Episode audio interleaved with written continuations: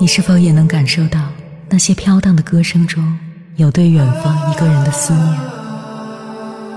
你是否也有遗憾？那些装进信封却始终没能寄出去的千言万语？你是否也走过从南到北那漫长的路？遇见，也错过那东来西去的人。当往事随风，爱。一尘风，凌晨时分，跨越千山万水，讲述和倾听我们的故事。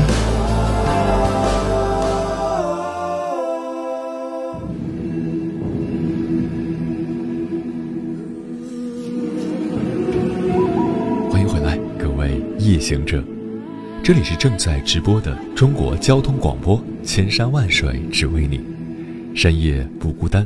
我是英波，绰号鸭先生。我要以黑夜为翅膀，带你在电波中自在飞翔。整个网络如今弥漫着一层中年危机，保温杯、白衬衫、九零后中年危机等等词汇，甚至可以说，中年危机属于近年中国互联网最热的一批公共话题。想必你和我一样。早就听够了，听烦了。值得玩味的是，真正在讨论中年危机的不是中年人，而是年轻人。他们困惑、迷茫，他们感叹大半生已定型，他们恐惧、紧张，他们害怕日复一日再无改变。生活不易，他们把中年危机作为一种修饰外衣，目的是叙述和表达。内心的慌张。问题是，为什么中年危机会成为这样一种标签？中年的危机是什么？是出轨？是焦虑？是丑陋吗？中年和中年危机这些说法是怎样来的？我们听够了、听烦了这个词，而现在是时候回到真正的中年身上了。就像接下来这篇文章的作者所说的。中年危机乃至中年都不是从来就有的，这些词被寄托的，是我们每个群体自身的恐惧和迷茫。而在转型时期的中国，社会文化经济急剧变化，中年的危机很可能谈不上特别，它只是一个缩影。接下来跟朋友们分享的文章来自《新京报书评周刊》，名字叫《出轨焦虑丑陋》。这些中年危机，我们真是听烦了。作者：曾于礼。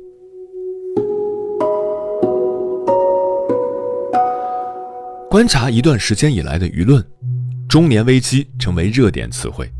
公众号文章，但凡与中年危机有关，都更能激发读者点击阅读的欲望。而与中年危机有关的话题，更是频频引起全民关注。从之前八零后、九零后感叹自己已进入前中年危机，到不久前一个保温杯引起的关于中年危机的大讨论，究竟当我们在谈论中年危机时，我们是想谈论什么？而中年又是如何成为危机的代名词的？百度百科上关于中年的定义是。介于青年和老年之间的年龄，没有明确的年龄划分，一般是指四十五至五十九岁的年龄。童年的诞生，是因为新的印刷媒介在儿童和成人之间强加了一条分界线，而在电视之类媒体的猛烈攻击下，分界线变得越来越模糊。但事实上，与童年、青年这些年龄段一样。中年并非一个从来就有的概念，它也是在历史行进中被发明出来的。比如童年，尼尔·波兹曼在《童年的消逝》中就指出，印刷术普及之前，儿童与成人之间靠口语传播，彼此分享基本相同的文化世界，所以人类并没有童年。印刷术普及之后，文字成为主导。成人掌握着文字和知识的世界，儿童与成人之间出现了一道文化鸿沟，童年诞生了。同样的，中年也是现代文明的产物。直到一八九五年，英语词典里才首次出现 “midlife” 这个词。那么，中年是怎么被发明的？首先是随着医疗科技的进步，社会生活水平的提高，人类平均寿命的延长。学者厉跃进在《被发明的中年》一文中，提供了一组美国几个世纪以来的平均寿命数据。在一八零零年，一个常人的平均寿命只有三十五岁；到了一九零零年，人的平均寿命增加到四十七岁；一九五零年，人平均能活到六十八岁；现在，人平均能活到七十八岁。很显然。当人类的平均寿命只有四十岁不到的时候，大部分人还未活到所谓的中年就已经去世，自然很难产生关于年龄段的清晰想法。另一方面是工业革命的发生，比中年被发现相关的是青年的被发现。根据美国学者约翰·吉里斯等人的研究表明。作为社会学和政治学意义上的现代青年概念，大约是在18世纪70年代以后才出现的。工业化现代化所推动的资本主义生产方式和劳动力生产模式，使得出身于不同阶层的青年人群产生了明显的流动性分化。大批出身于下层社会的青年摆脱了工作、邻里和家庭的传统结构。纷纷进入城市，成为产业工人、流浪者或犯罪者。出身中上阶层的青年人则开始接受学制更长、系统化更强的学校教育，也形成了一个相对独立、相对集中的青少年生活阶段和生活圈子。工业革命直接带来了生产方式的变化，这深刻地影响了劳动力市场。工业革命之前，农业和传统手工业占据主导，年纪越大的劳动力可能更占优势，因为他们更有技巧和经验。但工业革命开启了大机器生产时代，它讲究的是效率和速度。当大量青年成为产业工人，相较于那些年长的劳动力，他们的优势就体现出来了。年长的工人就在一种危机的语境下。自我发现了，但有意思的是，即便中年人在机器生产时代不占优势，但直到二十世纪上半叶，“中年”这个词都还不算流行，中年危机更是没有被明确讨论。这主要是因为伴随着工业革命、工业化和后工业化进程，也是欧美发达国家的民主化和中产阶层化过程。不断完善的社会福利制度、强大的工会等，对劳动者权益有着合法的保障。年长的工人并不会被青年劳动力所击垮。在一九五一年出版的《白领：美国中产阶级》一书中，莱特米尔斯发现，一八六零年中产阶级雇员的人只有七十五万人，而一九四零年达到一千二百五十万人。到了一九八零年，白领已占到美国全部劳动力的百分之五十以上。因此，一直到一九五零年，美国心理学家埃里克·埃里克森的《童年与社会》发表之后，中年的概念才再次得到突破。在书中，他提出了心理社会发展的八个阶段论，其中明确提出了成年期。他认为。这个时期，人们不仅要生育孩子，同时要承担社会工作。中年的年龄属性和特征渐渐稳定下来。中年被发现之后，人们又是什么时候才开始感受到中年危机的侵扰？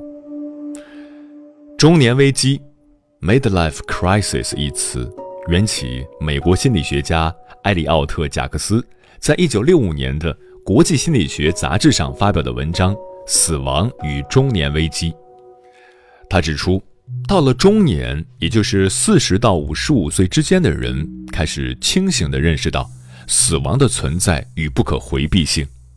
死亡意识把一切生活与追求变得无意义，并激发了一种强烈的内在焦虑与恐慌。中年人的自我感、生命的信任、价值信念会产生一系列瓦解。为了逃离这种无意义感，人们会以完全不同的价值方式去生活。也就是说，中年危机是在死亡的关照下被觉察的。它当然指向一些形而下的具体的工作生活困境，但更多的是一种形而上层面的精神危机。早就已经中产阶层化的中年人，突然发现生活的无意义。并渴求一种全新的生活方式。在一九七四年的美国畅销书《盖尔西所写的《可预见的成人生活危机》中，他用一个四十岁男子的例子描述了中年生活危机。他已经实现了职业目标，但感觉到沮丧和不领情。他抱怨妻子和身体。周围的一切使其陷入牢笼中动弹不得，打破牢笼的幻想开始主宰他的思想。他遇见了有趣的女人，另一工作领域，这个国家的欢乐之乡，所有这些都成为他希望的避难所。但是，当这些欲望对象到手之后，常常开始自我颠覆，新的情景显现为危险的陷阱。他渴望逃离，并返回到老家和妻儿身边。失去他们，让他感受到真爱的力量。难怪许多妻子感到惊讶。主人公的这一危机，我们后来在一系列美国知名的文艺作品中找到了大量例证。在电影《美国丽人》和《革命之路》中，主人公都住在乡间别墅，虽然事业平庸，但也都有稳定的工作。有妻子，有孩子，每天早上上班前跟妻子吻别，和修草坪的邻居打招呼，非常典型的中产阶层生活，非常的稳定和一成不变。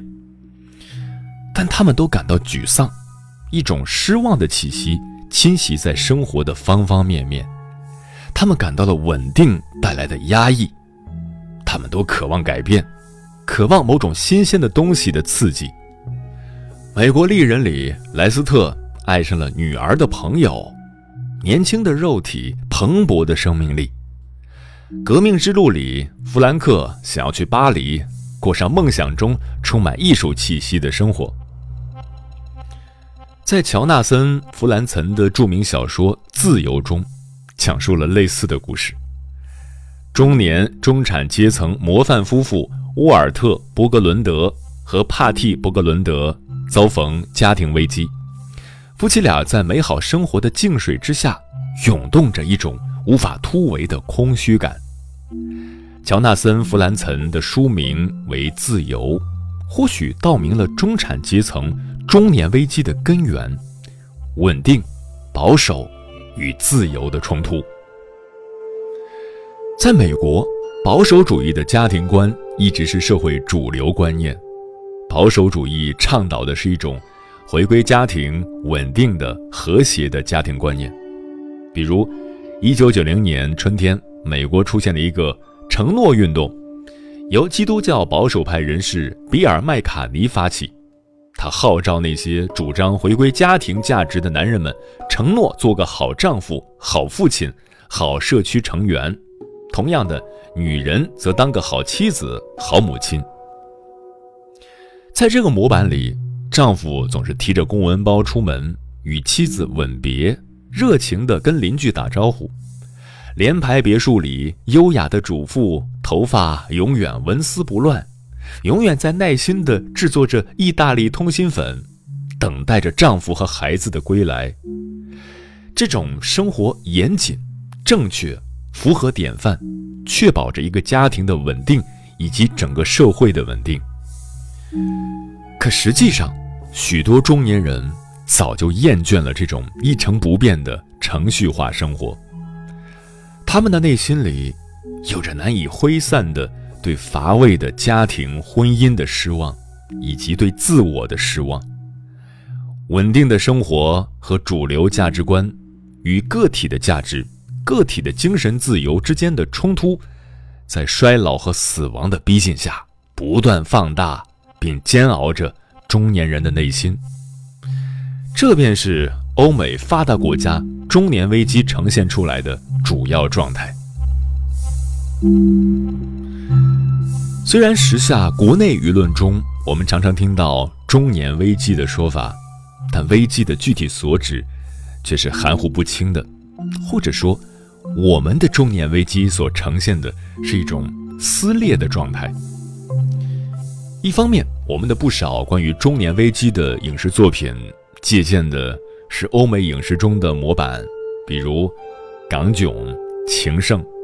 事业有成的中年男子感到生活的一地鸡毛，他们渴求改变，一个寻找初恋，一个寻找情人，差别仅在于，美国丽人革命之路都是悲剧结尾，以死亡告终，我们是突如其来的大团圆，男子幡然醒悟，重新回归家庭，扮演好角色，而舆论中。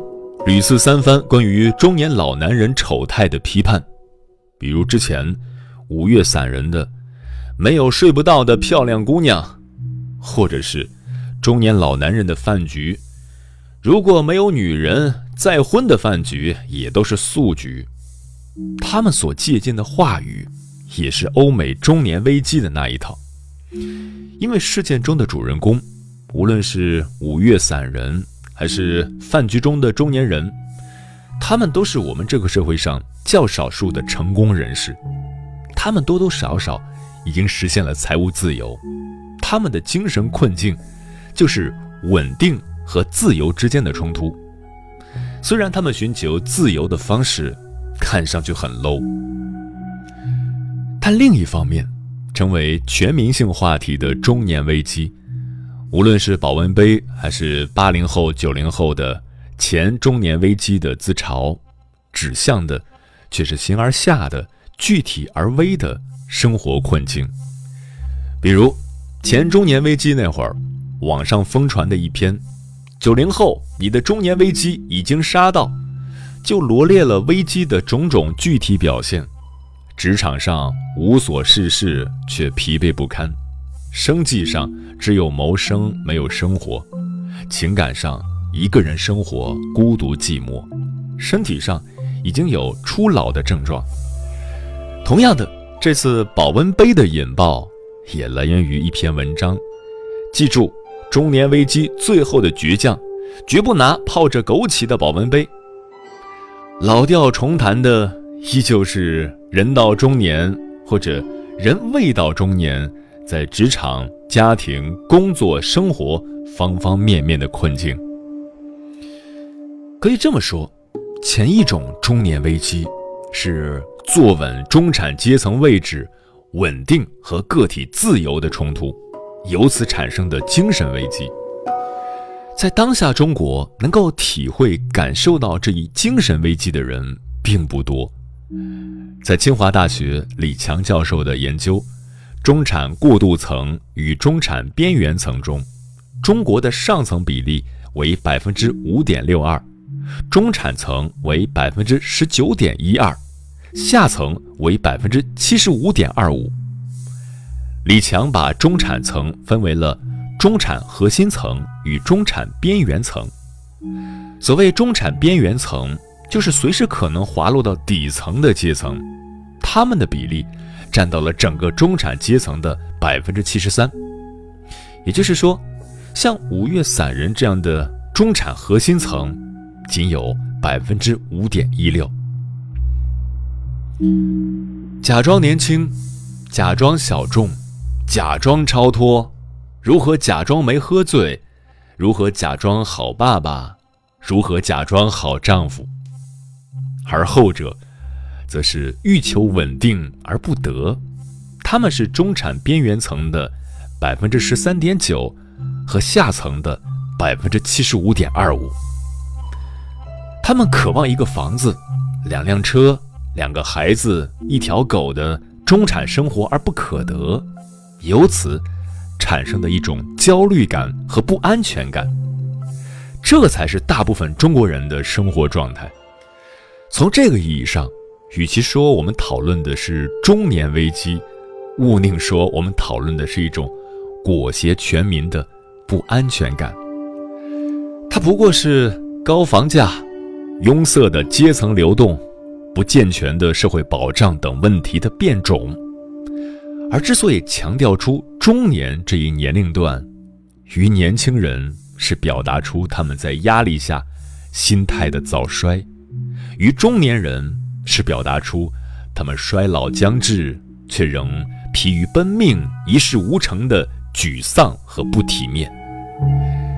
因此，多数时候，中国舆论讨论的中年危机，并不同于欧美主流社会中的中年危机。我们处在。马斯洛需求层次的不同阶段，它其实是一种泛指的焦虑，涵盖的年龄段也不仅仅是中年。毕竟，在转型期的中国，哪一个年龄段的人没有危机呢？谁不是深陷危机呢？一转眼就到了这个年龄，越来越缺少刚好的爱情。每天瘫在沙发上抱着琴，盯着对面阳台挂的毛巾。倒是很伤心，也不会动情，我这粗糙的大年轻。倒是有点伤心，也会情不自禁，我这粗犷的大树荫，猥琐却一腔深情。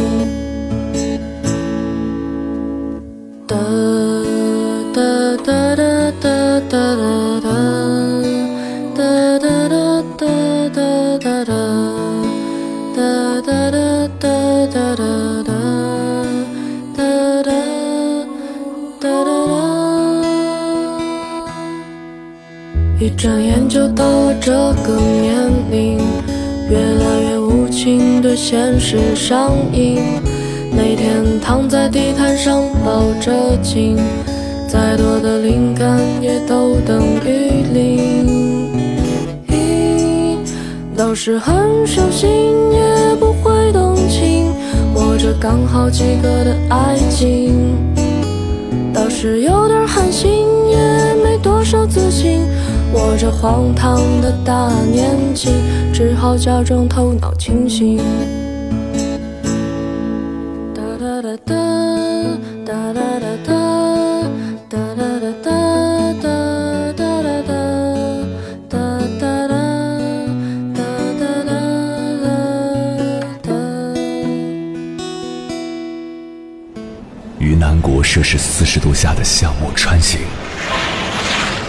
在冰城零下三十度的中央大街漫步，往十里洋场听罢一曲天涯歌女，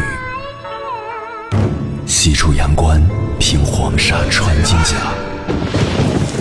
风霜雨雪，四季如歌，不曾倦怠。我翻越高山，趟过大河，无所畏惧水深和火热。只为打破这千山万水的阻隔，与你相遇。我是英波，我在原来的地方等你，不见不散。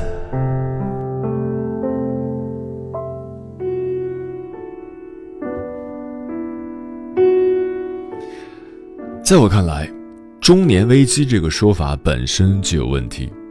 哪个年龄没有危机？少年。聚卷，中年聚迷，老年聚等，而且，就算是危机，也至少还有一个机在。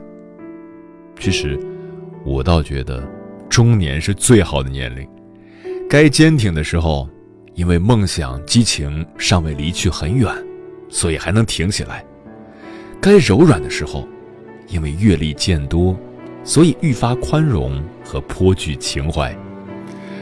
或许不会再如十几岁时，为了心爱的姑娘献了青春、献肉身，献了肉身献儿孙，但却可以为了家人和爱人，依然目光如炬、单打独斗，绝不向岁月认怂。即使偶尔感到迷茫，暂时找不到出路，但内心坚定的知道，绝不能向这个操蛋的世界投降。也许我们都将会有一个保温杯，然而是用来泡一杯鲜红腥臊的枸杞，让自己硬起来，还是冲上一杯灰暗酥软的芝麻糊，吃完后昏昏睡去，完全由你自己决定。时间过得很快，转眼就要跟朋友们说再见了。感谢你收听本期的《千山万水只为你》。如果你对我的节目有什么好的建议，或者想要投稿，可以关注我的个人微信公众号和新浪微博，我是鸭先生，乌鸦的鸭，与我取得联系。晚安，夜行者们。真情像草原广阔，层层风雨不能阻隔，总有云开。日出时候，万丈阳光照耀你我，真情像梅花